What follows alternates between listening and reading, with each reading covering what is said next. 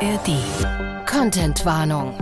Wir möchten darauf aufmerksam machen, dass dieser Podcast wahre Verbrechen und Kriminalfälle thematisiert und Schilderungen von Gewalt und Sex enthält.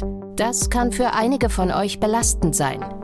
Dieser Podcast ist auf keinen Fall für Kinderohren geeignet. Bayern 3 True Crime. True Crime. Unter Verdacht. Ein Podcast von Bayern 3. Zuerst hören Sie nur das laute Überdrehen eines Motors.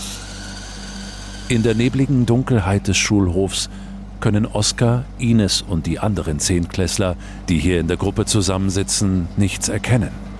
Vielleicht ein Mitschüler auf seinem getunten Mofa?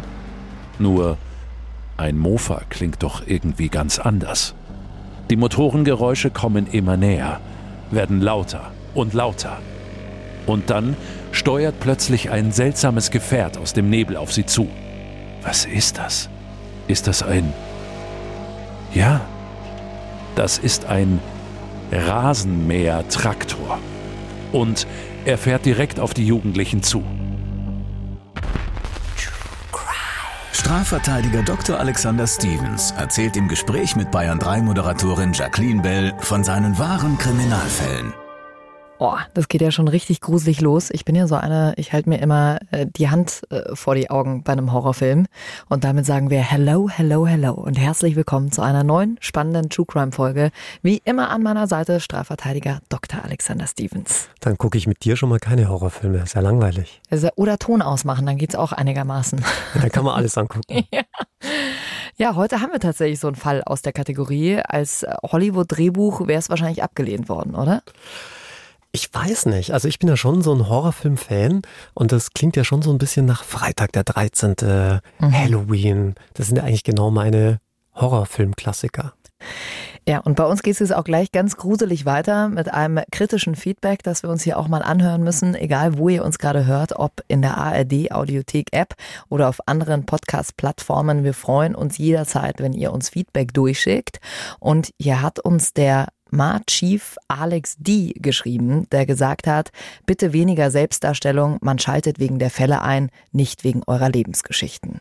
Ja, vielen Dank, Ma-Chief Alex. Ich bin ja ganz deiner Meinung. Ich auch. Also Ach, ich glaube, er meint dich. ich glaube, er meint dich, Alex. Mhm. Wer quatscht denn immer so viel? Naja gut, wir starten jetzt direkt mit unserem Fall. Wir überlassen das euch und gerne immer her damit, wenn euch irgendwas stört. Wie gesagt, wir machen den Podcast für euch und versuchen uns da natürlich auch zu bessern. Wie immer haben wir die Namen und die Details zum Schutz der Beteiligten verändert, aber der Fall wird sinngemäß wiedergegeben.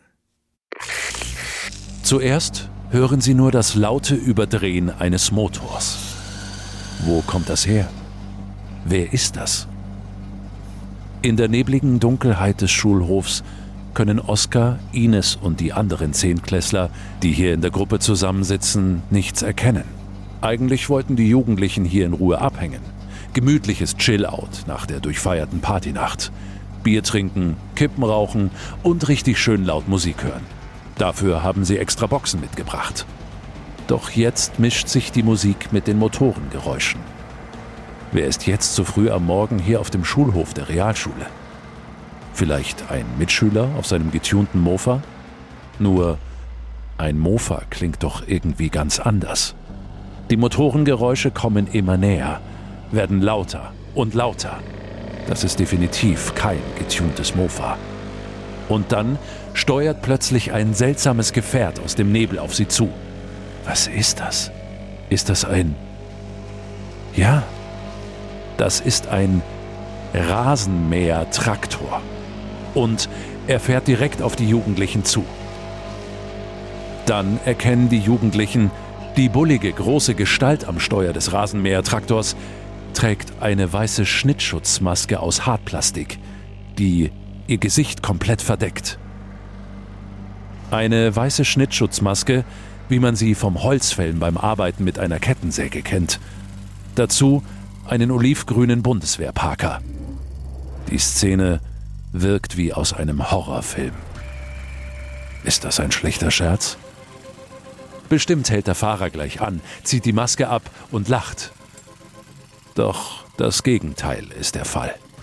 Er fährt Vollgas auf die Jugendlichen zu. Auf ihre Zurufe reagiert er überhaupt nicht. Langsam dämmert es den Jugendlichen. Das ist kein Scherz. Das ist ernst. Einer nach dem anderen springt auf und rennt los. Folgt ihnen der Mann? Die Jugendlichen können ihn nicht sehen, sie hören nur die Motorengeräusche. Der Mann mit der Maske ist zwar nicht sehr schnell auf seinem Rasenmäher, aber was, wenn er eine Waffe dabei hat? Da ist der Zaun des Schulgeländes. Wenn Sie den erreichen und drüber klettern, können Sie ihn abhängen. Doch was, wenn er Sie vorher einholt? Oder Sie es nicht schnell genug über den Zaun schaffen? Dann sitzen Sie in der Falle. So schnell Sie können und es Ihr zum Teil vom Alkohol noch ziemlich benebelter Zustand zulässt, klettern Sie über den Zaun am Schulgelände. Völlig außer Atem bleiben Sie auf der anderen Seite stehen und lauschen auf die Motorengeräusche. Doch die werden leiser und leiser. Dann ist alles plötzlich still. Ist das gruselig. Also ich würde ja, glaube ich, in solchen Situationen sofort an einem Herzinfarkt sterben, äh, weil ich mich so sehr gruseln würde. Auch noch mit dieser weißen Maske. Das erinnert wahrscheinlich ein paar von euch an die Horrorfilme mit Michael Myers oder auch Scream. Also immer diese Masken, wo du nicht weißt, wer versteckt sich eigentlich darunter. Ja, Freitag der 13. Da trägt er wirklich so eine, in dem Fall ist es, glaube ich, keine Schnittschutzmaske, sondern eine, eine Baseball, so ein Baseball-Maskenschutz. Mhm. Ja. Also der sieht auch richtig brutal aus. Ich kann mir das schon regelrecht vorstellen, wie Oh, das da abgegangen deswegen, sein muss. Und genau deswegen habe ich früher auch sowas in der Nacht nie gemacht. Das fand ich schon immer gruselig. Früher hast du sowas als Kind, dass man oder als Jugendlicher, dass man irgendwo draußen in der Nacht äh, irgendwo im Wald oder sowas abgehangen ist. Das wäre mir nie eingefallen. Wir hatten immer so Mutproben, nachts um zwölf über den Friedhof gehen und solche Sachen. Echt? Aber wir wollten ja nicht mehr so viel Ja, richtig. plaudern, Keine ne? Lebensgeschichten mehr. Entschuldigung. okay, also jetzt versetzen wir uns noch mal kurz in die Lage. Sie schaffen es über diesen Zaun praktisch drüber zu klettern und dann stehen sie da auf der anderen Seite. Und plötzlich ist alles still.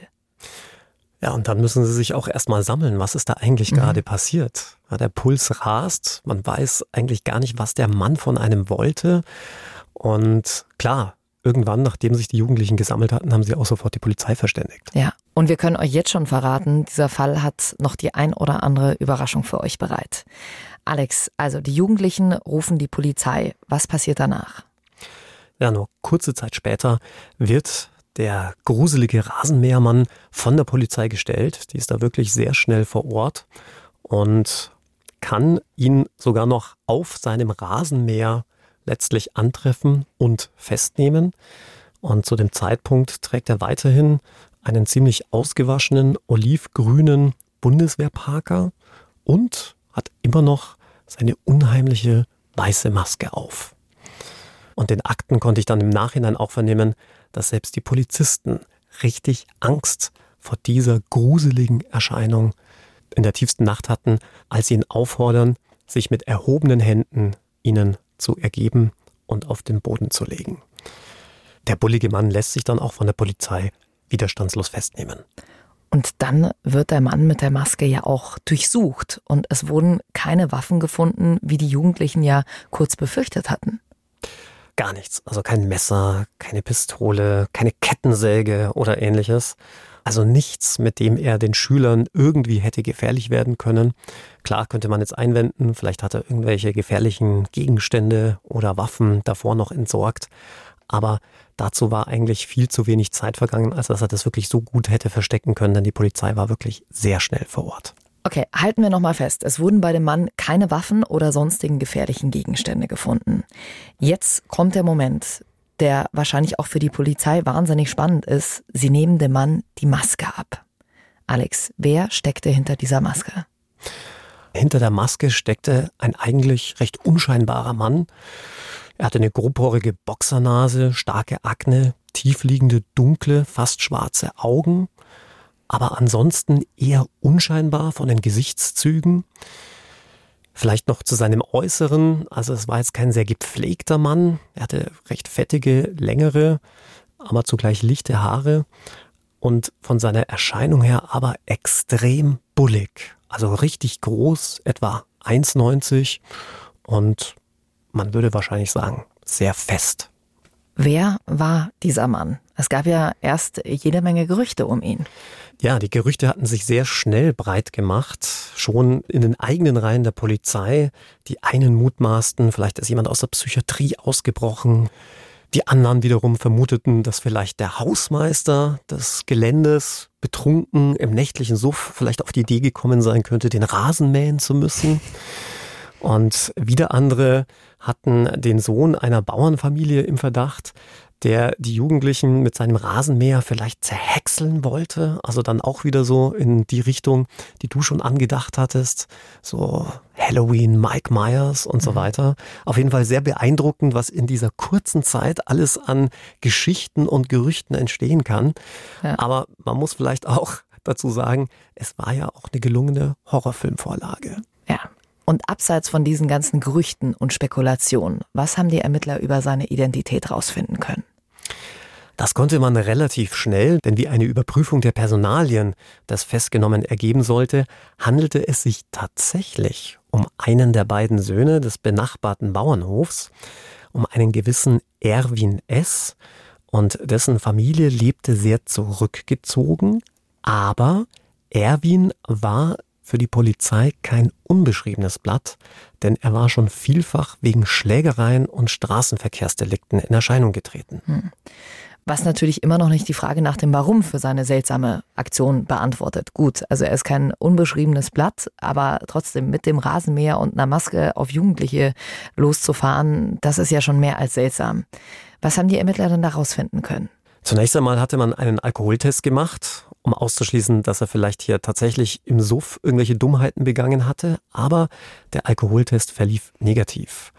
Und bei seiner anschließenden Vernehmung und der Frage, warum er das Ganze gemacht habe, antwortet Erwin nur ganz knapp, ich wollte für Ruhe sorgen.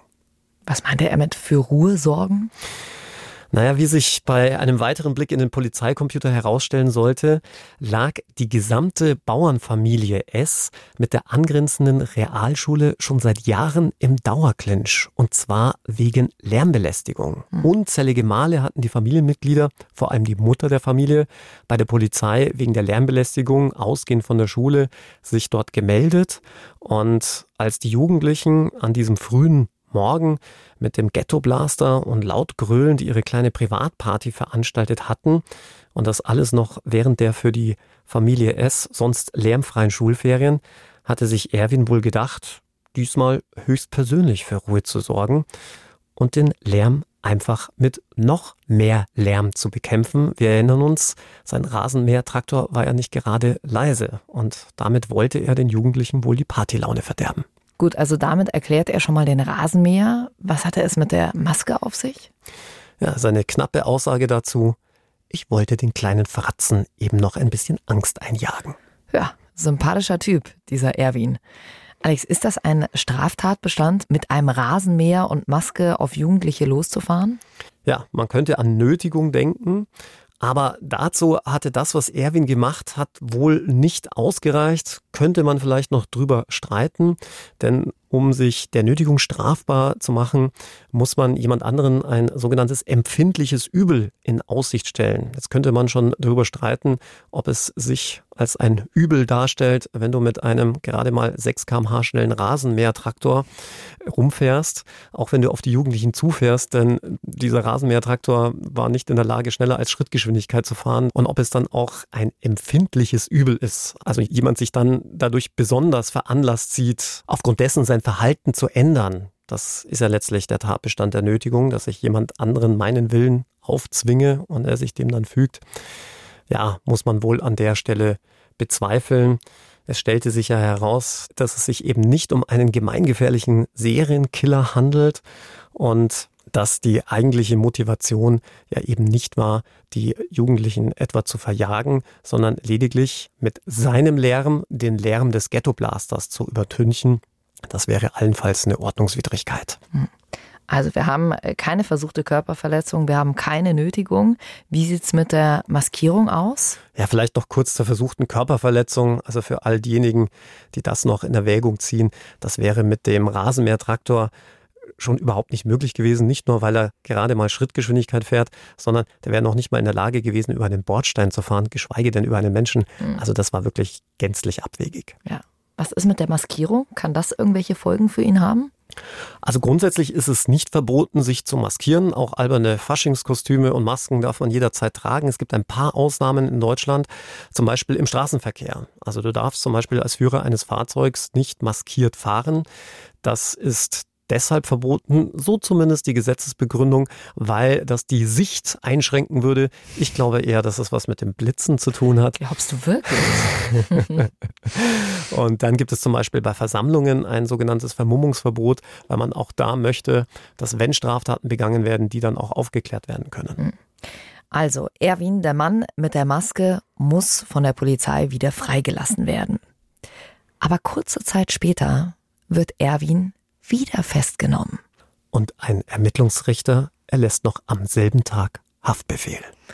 Jetzt denkt ihr euch wahrscheinlich, äh, wie jetzt? Wegen des Rasenmähertraktors? Nein, nicht deshalb. Es ging um eine ganz andere Sache, nämlich um ein richtig brutales und abscheuliches Verbrechen. Um die Zusammenhänge für euch hier ein bisschen verständlicher zu machen, müssen wir einen kleinen Zeitsprung machen, denn ein paar Wochen früher ist noch etwas passiert bei einer Fastnachtsfeier. Bevor wir gleich reinhören, noch ein ganz wichtiger Hinweis. Hier geht's gleich um sexuelle Gewalt. Wir haben viele brutale Details weggelassen, aber einige sind zum Verständnis des Falls wichtig. Wenn euch das sehr nahe geht, dann skippt am besten jetzt ein paar Minuten vor. Und auch in dieser Story haben wir natürlich die Namen und die Details verändert, aber der Vorfall wird hier sinngemäß wiedergegeben. Endlich wieder Fastnacht. Die Fastnachtsfeier ist jedes Jahr ein Highlight und Kult in der Region. Wie Kölner Karneval, nur wilder, härter und lustiger. So sehen das zumindest die Fastnachtsfans aus dem Landkreis hier. Sogar von weiter weg pilgern die Partyfans hierher. Und der Alkohol fließt in Strömen. Besoffene Partygäste heimfahren, das ist für Taxifahrerin Maria nicht wirklich ihre Vorstellung von einem Traumjob. Doch als alleinerziehende Mutter kann sie jeden Cent wirklich gut gebrauchen und der Verdienst ist überdurchschnittlich in der Fastnacht. Deswegen hatte Maria sich heute freiwillig für die Nachtschicht gemeldet. Das Geschäft läuft wie erwartet richtig gut. Eine Fahrt nach der anderen macht Maria von der Fastnachtsparty zu den umliegenden Dörfern. Mittlerweile ist es halb vier Uhr morgens und Maria fährt in Schrittgeschwindigkeit Richtung Meisterhalle, wo nach wie vor noch gefeiert wird. Konzentriert starrt sie auf die Straße, denn immer wieder stolpern Betrunkene auf die Fahrbahn, meistens Jugendliche, die es mit dem Alkohol übertrieben haben. Gerade fährt Maria an einer Gruppe lallender Jugendlicher vorbei, als sie plötzlich einen bulligen, sehr großen Mann sieht, der am Fahrbahnrand steht. Als er Marias gelb beleuchtetes Taxischild sieht, geht er mit entschlossenen Schritten auf ihr Taxi zu und ruckelt an der Beifahrertür. An Fastnacht hat Maria ihr Taxi immer von innen verriegelt. Sie will selbst entscheiden, wen sie mitnimmt und wen nicht. Vor allem jetzt in den Morgenstunden, wenn die meisten Fahrgäste betrunken sind. Nicht, dass sich jemand im Taxi übergibt. Das will sie auf jeden Fall vermeiden. Der große, bullige Mann dagegen wirkt auf den ersten Blick nüchtern. Er ist auch nicht verkleidet, sondern trägt einen olivgrünen Bundeswehrparker. Was sie kurz irritiert, ist sein stumpfer, starrer Blick. Kurz hat sie ein unangenehmes Bauchgefühl und zögert. Doch dann fällt ihr Blick auf die Fahrgastalternative. Die Gruppe sturzbetrunkener Jugendliche, eine aus der Gruppe übergibt sich gerade, der Rest der Gruppe lacht und grüllt dazu. Nein, die kommen auf gar keinen Fall in ihr Taxi. Marias Entscheidung ist getroffen. Sie entriegelt die Tür und lässt den bulligen Mann im Bundeswehrparker einsteigen. Er setzt sich direkt neben sie auf den Beifahrersitz. Mit klarer, fester Stimme nennt er sein Fahrziel zum Das da. Eine Dorfdisco, einige Ortschaften weiter, in der sicher nach der Fastnacht noch weiter gefeiert wird. Gute 20 Minuten Fahrzeit entfernt. Die Fahrt auf der nächtlichen Landstraße Richtung Nordosten verläuft ruhig. Die Straßen sind leer. Kein einziges Auto ist um diese Zeit hier unterwegs. Maria konzentriert sich auf die Fahrbahn Aus dem Augenwinkel sieht sie, wie ihr Fahrgast stumpf vor sich hin stiert. Dann atmet er unregelmäßig und schwer und gibt ab und zu ein paar seltsame, unwillkürliche Laute von sich, die an ein Stöhnen oder Grunzen erinnern. Wieso macht er so seltsame Geräusche? Ist er eingeschlafen? Oder ist er doch betrunkener, als sie gedacht hatte? Naja, bald sind sie ja Gott sei Dank sowieso am Ziel. Vielleicht kann sie dann noch einen Disco-Besucher aus dem Duster mit zurücknehmen und dann endlich Feierabend machen. Marias Gedanken werden jäh unterbrochen, als ihr Fahrgast sich zu Wort meldet. Okay, er scheint wohl doch noch wach zu sein. Können wir die Abkürzung nehmen? fragt er. Das spart Zeit und Geld, mindestens fünf Minuten. Maria willigt ein.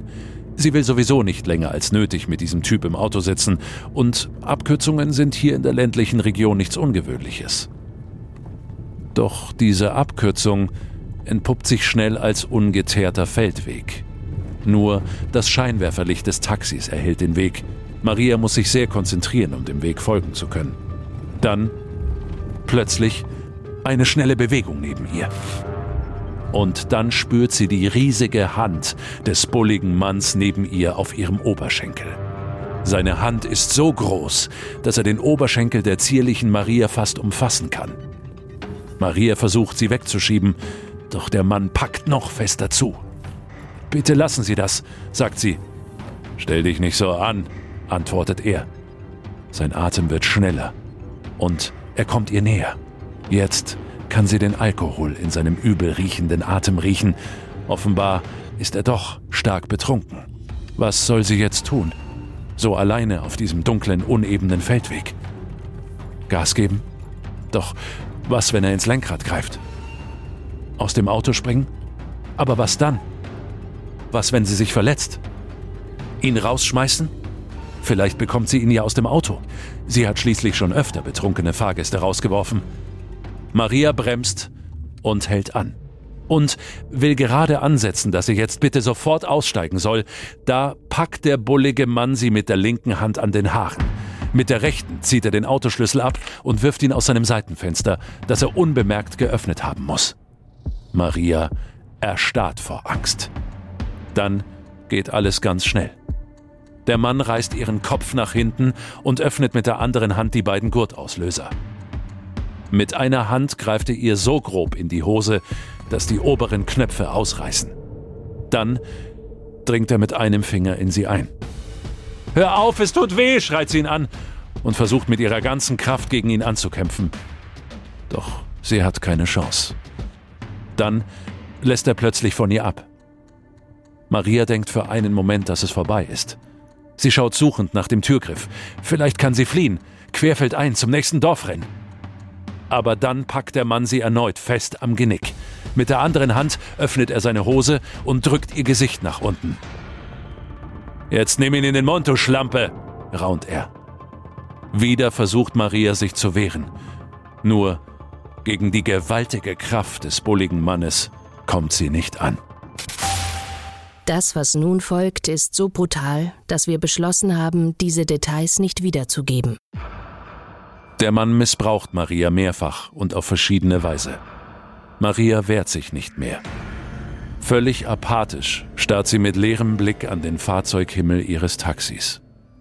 Wie lange das alles dauert, kann sie später nicht mehr sagen. Nur, dass der Mann irgendwann von ihr ablässt, die Fahrertür öffnet und ohne ein Wort in der Dunkelheit verschwindet. Da wird einem richtig schlecht. Schrecklich, was Maria da erleiden musste. Und wir haben es gerade eben schon gesagt, wir haben ganz viele brutale Details weggelassen, weil wir euch das einfach ersparen wollten. Maria überlebt dieses Martyrium und fährt dann mit letzter Kraft zur nahegelegenen Tankstelle. Sie hat ja erst überlegt, ihren Chef oder einen Kollegen anzurufen und zu verständigen, aber an diesem entlegenen Feldweg hatte sie mit ihrem Handy keinen Empfang, ein Funkgerät hatte ihr Taxi nicht. Und trotz ihrer Verletzungen, trotz ihrer schwersten Traumatisierung, musste sie ja jetzt auch erst einmal nach dem Autoschlüssel suchen, denn den hatte ja ihr Angreifer aus dem Fenster geworfen. Und das muss man sich dann wirklich so vorstellen, dass die mit ihrer Handytaschenlampe da über 15 Minuten lang erstmal nach diesem Schlüssel suchen musste, um dann mit Schrittgeschwindigkeit letztlich zur Tankstelle zu fahren, völlig überfordert, zitternd. Ich glaube, man kann sich das nur sehr schwer vorstellen, mhm. wie man sich nach einer solchen schrecklichen Gewalttat fühlen muss. Und ja, irgendwann meldet sich dann auf ihrem Handy der Kollege von der Taxizentrale. Aber Maria kann auch in diesem Moment erstmal noch gar nichts sagen, weil sie ja komplett unter Schock steht. Maria war überhaupt nicht in der Lage zu telefonieren. Der Mitarbeiter der Taxizentrale hat dann auch sofort gemerkt, dass da irgendwas nicht stimmt. Sie hat eine total kraftlose Stimme und sagte ihm dann auch noch, dass irgendetwas mit einem Fahrgast passiert sei und sie deshalb nicht fahren könne. Und dann legte sie auf und starrte einfach nur weiter geradeaus. Und in der Morgendämmerung wurde dann ein Tankwart auf sie aufmerksam, der dann schließlich die Polizei alarmiert hat. Maria wurde dann auf die Polizeiwache mitgenommen, aber auch da war sie nicht in der Lage, eine Aussage zu machen. Der Schock war einfach viel zu groß. Ja, sie ist noch völlig traumatisiert. Das erlebt man immer wieder, gerade dann, wenn unmittelbar nach der Tat die Polizei die Opfer vernehmen muss, was sie ja tun muss, mhm. um die Strafverfolgungsmaßnahmen einzuleiten. Und es dauerte auch eine ganze Weile, ehe sie überhaupt in der Lage war, eine zusammenhängende Aussage zu machen und den Täter überhaupt erstmal zu beschreiben. Und beschrieben hat sie ihn als sehr bullig, sehr groß, so 1,90, langes, fettiges Haar, tiefliegende Augen, grobporige Boxernase und er habe einen olivgrünen, ausgewaschenen Bundeswehrparker getragen. Die Spurensicherung hat sich dann auch das Taxi vorgenommen und auf dem Fahrersitz des Taxis einen weißen Fleck sichern können, offenbar Samenflüssigkeit des Täters, aus welcher sich dann zum Vergleich geeignete DNA gewinnen ließ. Zu dieser DNA-Spur kommen wir später noch. Bei dieser Täterbeschreibung hat es wahrscheinlich bei dem einen oder anderen bei euch geklingelt und so ging das ja damals auch einer jungen Kriminalbeamtin. Diese junge Kriminalbeamtin war bei der Vernehmung von Maria mit dabei gewesen. Man muss sagen, diese brutale Tat hatte die gesamte Dienststelle schwer erschüttert. In dieser Region war so etwas noch nie passiert. Und diese brutale Vergewaltigung hat die junge Kriminalbeamte dann auch besonders betroffen gemacht. Und genau diese Kriminalbeamtin ist diejenige, die Erwin begegnet im Vorbeigehen, als sie eigentlich auf dem Weg zu ihrem Büro ist und er gerade nach der Aktion mit dem Rasenmähertraktor die Dienststelle verlassen will. Man muss sich das wahrscheinlich vorstellen wie eine Art Déjà-vu. Die Blicke der beiden treffen sich, also von Erwin und dieser Kriminalbeamtin. In diesem Moment schießt ihr die Täterbeschreibung von Maria in den Kopf, die ja eins zu eins hm. auf Erwin passt. Ja, die Täterbeschreibung von diesem gesuchten Vergewaltiger. Und dann hat die Beamtin gleich Alarm geschlagen oder wie lief das damals ab? Sie hat dann geistesgegenwärtig Halt geschrien ehe Erwin die letzten Stufen hinunter zum Ausgang der Polizeiinspektion gehen konnte. Und bei fast jeder Polizeidienststelle ist es so, dass ich nicht einfach ein- und ausgehen kann, sondern jemand den Türbuzzer betätigen muss. Ansonsten kommst du nicht raus.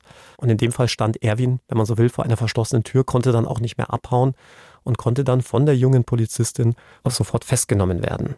Später vor Gericht würde die Polizistin übrigens schildern, dass sie bei Erwins Anblick fast selbst in eine Art Schockzustand verfallen war, denn Erwin passte wirklich eins zu eins auf die Täterbeschreibung, die Maria nur zwei Wochen zuvor bei der Polizei zu Protokoll gegeben hatte. Hm. Erwin verlässt diese Dienststelle also überhaupt nicht. Ein paar Minuten vorher hieß es noch, wir müssen ihn freilassen. Plötzlich wird er festgenommen. Und Erwin hat ja auch gleich zugegeben, dass er bei der Fastnachtsfeier war. Ja, auf Frage, wo er denn in der Tatnacht gewesen sei, antwortet Erwin ganz ungezwungen, dass er an dem Abend auf der besagten Fastnachtsfeier mit seinem Bruder war. Hm. Und schon da denkt sich die leitende Ermittlerin, Volltreffer. Da können wir ihn ja auch noch örtlich der ganzen Tat zuordnen. Er hat also kein Alibi. Und Erwin setzt bei seiner Vernehmung sogar noch eins drauf, wenn du so willst. Denn auf die Frage, wann er denn nach Hause gegangen sei, sagt er 3 Uhr morgens. In diesem Zeitraum war auch in etwa die Tatzeit. Und er setzt sogar noch eins drauf. Auf die Frage, wie er denn nach Hause gekommen sei, antwortet er mit dem Taxi. Wie hat Erwin denn die Nacht bei der Vernehmung geschildert? Also daraufhin wurde er ja befragt. Was hat er dann dazu gesagt? Er sagt, er sei auf der Fastnachtsparty mit seinem Bruder in Streit geraten. Deswegen sei man schlussendlich getrennt voneinander. Jeder für sich mit dem Taxi alleine nach Hause gefahren. Auch da klingeln natürlich wieder die Alarmglocken der Polizei. Denn damit hat er auch keinen, der ihm ein Alibi geben könnte. Und Erwin schildert dann im weiteren Fortgang, dass er dann nach Hause gefahren worden sei, dass er dann wieder auf seinen Bruder getroffen sei und man sich wieder vertragen habe. Was für die Polizeibeamten allerdings auch sehr auffällig war, und das gehört zu diesem berühmt-berüchtigten Bauchgefühl der Kriminalbeamten, das haben wir auch schon in anderen unserer Podcastfälle gehört, auf seine Festnahme hin fragt er noch nicht einmal, was ihm vorgeworfen wird. Hm. Und das ist auch so ein Alarmzeichen, denn schau mal, Jackie, wenn dich jetzt plötzlich zwei Polizisten festnehmen würden, ist doch das Erste, was du fragst, sag mal, was wollen sie ja, überhaupt von mir? Ja? Was, was, was habe ich los? gemacht? Also, wenn du aber genau weißt, dass du hm. irgendwelche Leichen im Keller hast, ja, dann wirst du dir vielleicht denken, ach ja, ich weiß, warum die hier dann sind. Dann erwartet man es quasi schon. Genau. Ja. Und damit war für die Polizei der Fall völlig klar, Zeit, Örtlichkeit, Personenbeschreibung, alles passt einfach perfekt. Mhm. Und da Erwin vorgegeben hatte, allein ins Taxi eingestiegen zu sein, hatte er, wie gesagt, ja auch zur Tatzeit kein Alibi. Alex, es kommt dann zu einer Gegenüberstellung von Maria und Erwin. Bevor wir darüber sprechen, äh, wie so eine Gegenüberstellung dann abgelaufen ist, äh, wie das für Maria war. Alex, muss man sowas machen? Also muss ich dem einwilligen, wenn man jetzt schon sich so sicher ist, dass er es wahrscheinlich ist? Ist das doch das Schlimmste für Maria, was man sich vorstellen kann, dass man den in irgendeiner Art und Weise nochmal identifizieren muss? Du meinst, ob man jetzt als Geschädigte bei einer solchen Sache mitwirken muss oder als Beschuldigter? Ja, richtig, als Geschädigter. Also muss ja. ich als Geschädigte bei dieser Gegenüberstellung dabei sein? Also muss ich ihn identifizieren? Also grundsätzlich hast du ja eine Zeugenpflicht, auch als Geschädigter oder Geschädigte. Natürlich muss man auf die Befindlichkeiten eines Zeugen schon eingehen, insbesondere wenn das dich so sehr psychisch belastet, dass du schlicht und ergreifend gar nicht dazu in der Lage bist, kannst du dann natürlich auch nicht dazu gezwungen werden. Mhm. Aber man muss an der Stelle sagen, da treffen das Strafverfolgungsinteresse der Polizei auf der einen Seite auf den Opferschutz der Geschädigten auf der anderen Seite. Und das ist immer sehr, sehr schwierig. Manche Maßnahmen der Polizei kann man dann vielleicht im ersten Moment auch nicht nachvollziehen. Aber auf der anderen Seite muss man sagen, wir werden es in dem Fall auch noch hören, ist es essentiell wichtig, so schnell wie möglich Ermittlungen einzuleiten und Ermittlungsergebnisse heranzuschaffen. Denn mhm. im Strafverfahren gilt ein alter Grundsatz. Je länger ein Strafverfahren dauert, je länger die Ermittlungen dauern, desto schwieriger wird's. Wie läuft die Gegenüberstellung von Erwin und Maria jetzt ab? Ja, man kennt, da gibt es die verschiedensten Möglichkeiten. Man kann jemanden tatsächlich vorführen und wie man das vielleicht auch aus den Filmen kennt, dann Nummernkärtchen verteilen mhm. und dann kann der Zeuge, die Zeugin mitteilen, wer derjenige, diejenige war, den oder die man da gesehen hat. Ähm, im Regelfall läuft es allerdings mit sogenannten Wahllichtbildvorlagen ab. Das heißt, du bekommst mehrere Lichtbilder zur Auswahl, unter denen sich dann da auch der Beschuldigte befindet. Jedenfalls erkennt Maria Erwin sofort, nickt kurz und bricht dann weinend zusammen.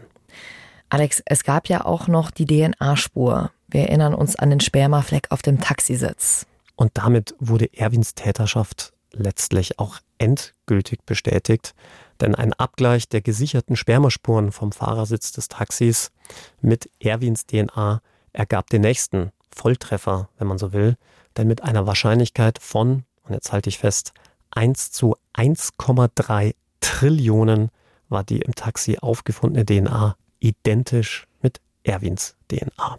Ja, also zu 99,99999 äh, Prozent äh, war das die DNA von Erwin. Als True Crime Fans wisst ihr aber auch, eine DNA-Spur ist kein echter Beweis. Das ist immer nur ein Indiz. Völlig richtig, denn aus dem Vorhandensein einer DNA-Spur ergibt sich ja nicht unmittelbar auch die Täterschaft. Mhm. Wenn wir jetzt zum Beispiel irgendwelche Hautschüppchen, Hautzellen von Erwin auf dem Beifahrersitz im Taxi gefunden hätten, würde das ja nicht beweisen, dass er Maria auch vergewaltigt hat, sondern lediglich, dass er in diesem Taxi, Taxi gewesen saß. ist. Ja. Er könnte ja dann auch wirklich genauso nur als in Anführungszeichen normaler Fahrgast in diesem Taxi gesessen sein. Hier war allerdings die Besonderheit die Art der DNA-Spuren, nämlich Spermaspuren. Und da wird es dann schon dünn für Erwin, mhm. weil wie sollen sich denn Spermaspuren im Auto eines anderen befinden, insbesondere im Taxi von Maria? Und dann auch noch die Örtlichkeit, wo man sie gefunden hat, nicht etwa auf dem Beifahrersitz, also wo man dann vielleicht noch irgendwie hinkonstruieren könnte, naja, vielleicht hat er sich dann noch schnell selbst befriedigt. Nein, es war auch noch auf dem Fahrersitz und mhm. damit auch in Einklang mit der ganzen Schilderung der Tat und natürlich der Frage, die man sich dann stellen muss, naja, wie sollen bitteschön Spermaspuren in einem Taxi, in einem fremden Taxi dann auch noch auf den Fahrersitz kommen. Wird dann aus diesem Indiz daraus ein Beweis? Aus diesem Indiz wird dann ein sehr starkes Indiz, mhm. das dann wirklich so stark wirkt, dass du für meine Begriffe dann noch nicht einmal irgendein anderes Indiz mehr bräuchtest, um zu einer Urteilsfindung zu gelangen. Denn wir erinnern uns, es gilt in Deutschland die freirichterliche Beweiswürdigung. Das heißt, der Richter muss davon überzeugt sein, dass hier auf der Anklagebank der Schuldige sitzt. Und bei einer solchen Indizienlage ist das doch ziemlich eindeutig. Wir haben also in diesem Fall Marias Identifizierung und wir haben die DNA-Spur und Erwin hat nicht mal ein Alibi. Ist eigentlich eine ziemlich klare Sache. Eigentlich. Eigentlich. Du sagst es, denn tatsächlich endet dieser Fall vor Gericht mit einem Freispruch für Erwin. Ja, und ihr denkt euch jetzt wahrscheinlich, was, habe ich richtig gehört? Ein Freispruch, wie kann das denn sein? Ja, euch geht's da wahrscheinlich ähnlich wie mir, als ich das erste Mal von dem Fall gehört habe. Lasst uns das mal Schritt für Schritt durchgehen. Alex, du hast in diesem Fall ja Maria vertreten. Und eigentlich war das für dich ja zu diesem Zeitpunkt auch eine ziemlich klare Sache, oder? Eigentlich für jeden. Denn zu Beginn des Prozesses zweifelte wirklich keiner an Erwins Schuld noch nicht einmal sein eigener Anwalt, würde ich behaupten. Denn nach der Indizienlage und vor allem, das dürfen wir nicht vergessen, Erwins Aussage, hm. die er vor der Polizei gemacht hatte, war das doch eigentlich, wie du schon richtig sagst, eine klare Sache. Im Prozess selbst hat Erwin geschwiegen, sicherlich auf anwaltlichen Rat und auch sämtliche Angaben, die er bei dieser, ich nenne es jetzt mal, informatorischen Befragung der Polizei gemacht hatte, widerrufen. Also insbesondere auch die für ihn sehr belastende Aussage, dass er aufgrund eines Streits mit seinem Bruder allein ins Taxi gestiegen war und damit natürlich mhm. auch kein Alibi hatte und natürlich auch die Tatsache, dass er überhaupt zugibt, in ein Taxi gestiegen zu sein und das auch noch ausgerechnet im Tatzeitraum. Erwin schweigt also vor Gericht. Wie sieht's mit Maria aus? Sagt sie etwas? Ja, das ist vielleicht auch nochmal ganz wichtig zu wissen. Im Strafprozess gilt das sogenannte Mündlichkeitsprinzip. Das heißt, ein Richter darf nur über das entscheiden, was im Prozess gesagt wurde, was Prozessgegenstand wurde. Deswegen kann man nicht einfach irgendwelche Akten heranziehen. Und deswegen musste Maria jetzt vor Gericht auch nochmal aussagen. Zumindest zum damaligen Zeitpunkt gab es da nicht die Möglichkeit, die es jetzt zum Beispiel heute aus Opferschutzgründen gibt, Videovernehmungen einzuführen und ähnliches. Da haben wir ja auch schon in dem einen oder anderen Podcast drüber gesprochen. Und jetzt passiert Folgendes. Maria ist nicht in der Lage, vor Gericht auszusagen. Aufgrund ihrer schwersten Traumatisierung brachte sie vor Gericht kaum ein Wort heraus. Sie war noch nicht einmal wirklich in der Lage, ihren Namen zu sagen, obwohl man auch alle dem Gericht mögliche Opferschutzmaßnahmen ergriffen hatte, zum Beispiel Erwin aus dem Gerichtssaal entfernt, der durfte dann nur per Videoschalte zuschauen. Das ist eine Maßnahme, die wirklich nur in ganz seltenen Ausnahmefällen überhaupt zum Tragen kommt, zum Beispiel weil jemand so stark traumatisiert ist. Einen anderen Fall, über den wir in dem Zusammenhang auch schon gesprochen haben, war der Doppelmord von Kreiling. Auch da war es so, dass die Mutter der getöteten Kinder nicht im Angesicht des mutmaßlichen Täters aussagen musste. Ich glaube, das kann man auch gut nachvollziehen. Und hier war es auch so. Und trotzdem konnte sie auf keine einzige Frage des Gerichtes antworten. Sie umklammerte die ganze Zeit nur einen Stoffball, den ihr ihre Traumatherapeutin gegeben hatte, und guckte mit leerem Blick in den Boden. Absolut verständlich, nach all dem, was sie da erleiden musste. Wir haben ja in unserem Podcast auch schon öfter über die Sekundärviktimisierung gesprochen und und wie traumatisch das für Opfer von Gewalttaten ist, das nochmal alles zu erzählen und damit nochmal durchleben zu müssen. Konntest du als Anwalt da praktisch in irgendeiner Art und Weise einspringen für sie? Nein, und zwar aus zweierlei Gründen. Zum einen war auch Maria uns in der Kanzlei gegenüber nicht in der Lage gewesen, den Vorfall nochmal in Gänze zu rekapitulieren und uns en Detail zu schildern. Und zum anderen wäre ich dann allenfalls als Zeuge vom Hörensagen in Betracht gekommen. Das geht aber natürlich auch nur insoweit, als dass ich dann auch von meiner Schweigepflicht als Anwalt entbunden werde. Da behelfen sich die Gerichte, dass man dann die Vernehmungsbeamten mhm. vernimmt. Also diejenigen, denen Maria den Vorfall in Gänze erzählt hatte. Ja. Das sind zwar dann auch, wenn man so will, nur Zeugen vom Hörensagen, aber das waren in unserem Fall diejenigen, denen Maria den gesamten Sachverhalt wirklich sehr detailreich und mit allen Umständen vor der Tat, bei der Tat und nach der Tat geschildert hatte. Wie zum Beispiel der üble Geruch, der den Täter umgab, dass er so ungepflegt war, das mit den fettigen Haaren. Sie konnte ja auch eine sehr exakte Täterbeschreibung abgeben. Das ist natürlich alles ganz wichtig.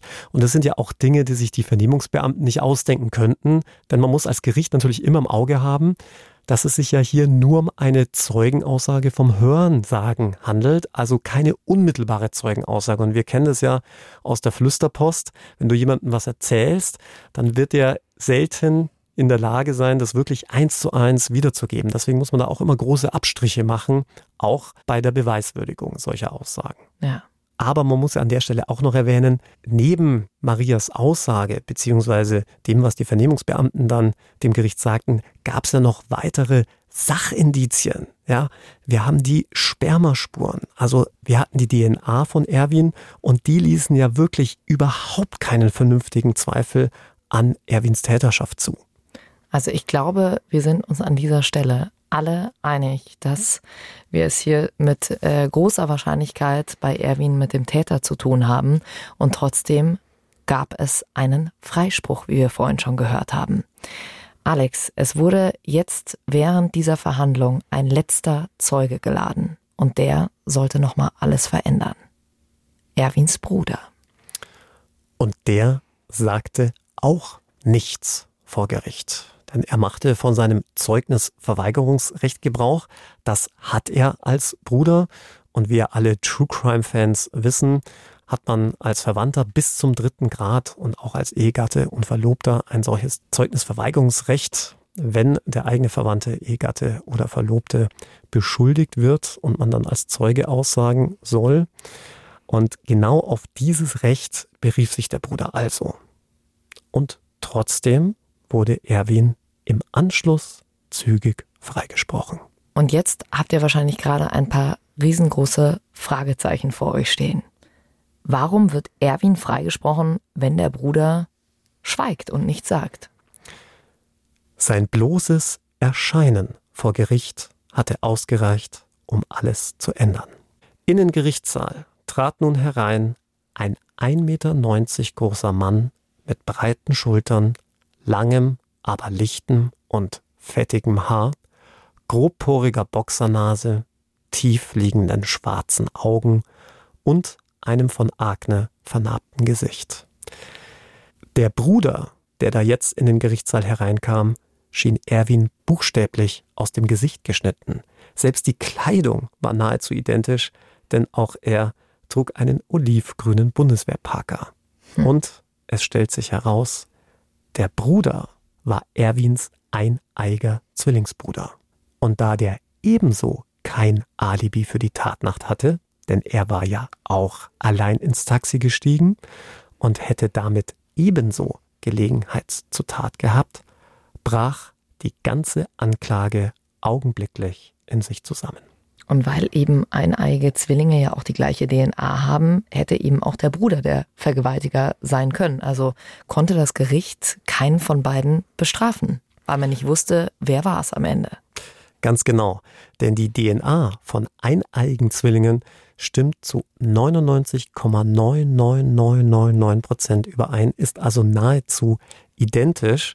Bedeutet, wenn du dann zwei Personen hast mit identischer DNA, dann liegt die Trefferwahrscheinlichkeit ja auch nur noch bei 49,9999995 Prozent. Mhm. Und das reicht natürlich nicht aus, jemanden zu verurteilen. Jetzt wissen vielleicht die ein oder anderen True Crime Fans, ah, da hat sich ja in der letzten Zeit ein bisschen was getan in der DNA-Forschung, in der Wissenschaft, insbesondere was die DNA-Analyse von eineigen Zwillingen angeht. Denn da hat man in der jüngsten Zeit herausgefunden, dass sich noch im Mutterleib gewisse Mutationen ergeben können bei der DNA und damit hätte man ja möglicherweise ein Abgrenzungskriterium. Das Problem ist nur, das ist in einem so kleinen und geringen Maße der Fall, dass du es in vielen Fällen gar nicht erst erkennen kannst. Und selbst wenn du wochenlang die DNA analysieren würdest, wäre das immer noch von der Wahrscheinlichkeit her viel zu wenig, um am Ende als Richter zu sagen, dass du mit einer überwiegenden Wahrscheinlichkeit davon ausgehst, dass es Zwilling A und nicht Zwilling B war. Hm. Du kannst es also nicht mit Gewissheit sagen. Wie sieht es denn mit Fingerabdrücken aus, Alex? Ja, gutes Stichwort, denn viele glauben ja, dass eineige Zwillinge auch dieselben Fingerabdrücke hätten. Das ist wohl nicht so. Zumindest gibt es bisher keinen Fall in der Wissenschaft, bei dem eineige Zwillinge aufgetaucht wären, die dann auch wirklich identische Fingerabdrücke hätten. Aber in unserem Fall hatte man keine Fingerabdrücke gefunden, zumindest nicht in einem inkriminierten Zusammenhang. Will heißen, die Fingerabdrücke müssten sich dann schon irgendwo auf der Fahrerseite befunden haben.